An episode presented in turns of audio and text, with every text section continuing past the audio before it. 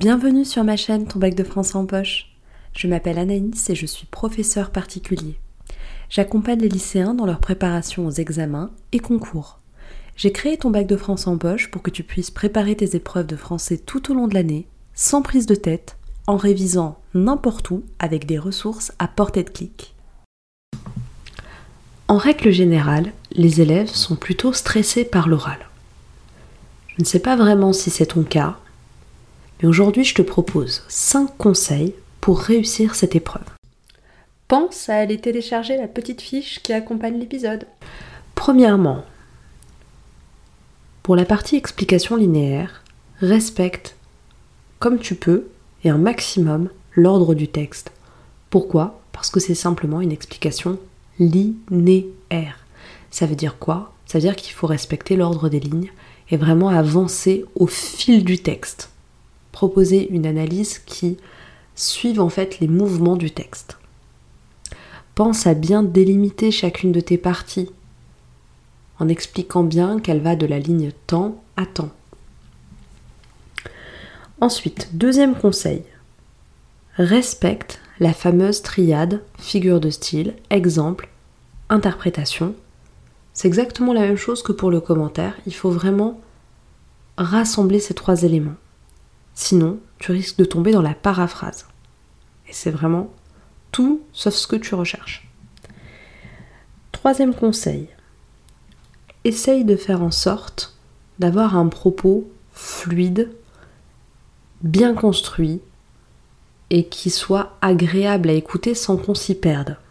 Donc en fait, tout simplement, je te conseille de mettre des connecteurs logiques pour vraiment rendre ton propos plus fluide et puis pour qu'on arrive à te suivre dans les différentes étapes de ton raisonnement. Quatrième conseil, cette fois-ci concernant la partie entretien. N'oublie pas que ton exposé, l'exposé de l'œuvre que tu auras choisi, doit être argumenté. C'est vraiment très important. Ce qu'on veut savoir, c'est comment tu justifies ton choix, comment tu as choisi ton l'œuvre que tu présentes, pourquoi tu l'as choisi, comment tu l'as choisi, Cinquième et dernier conseil, n'oublie pas que c'est un oral. Tu as quelqu'un en face de toi. Prends-le en compte, regarde-le quand tu parles, enfin essaye de le regarder un maximum.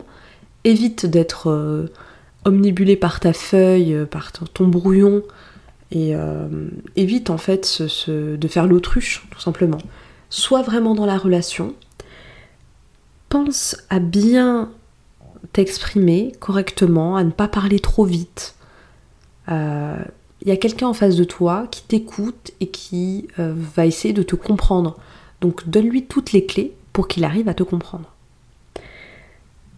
Pense bien à être convaincant, à ne pas, euh, à ne pas montrer en fait tes fragilités, tes incertitudes.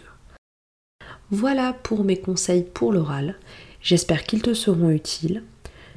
La petite série sur les épreuves est terminée. Je te donne rendez-vous dans une dans un prochain épisode pour une toute nouvelle série qui concerne cette fois-ci les objets d'étude. Et nous verrons pour commencer, le premier objet d'étude, ce sera le roman, enfin le récit et le roman du Moyen Âge au XXIe siècle. Si cet épisode t'a plu, pense à t'abonner à ma chaîne pour ne rien rater et à mettre 5 étoiles pour récompenser mon travail.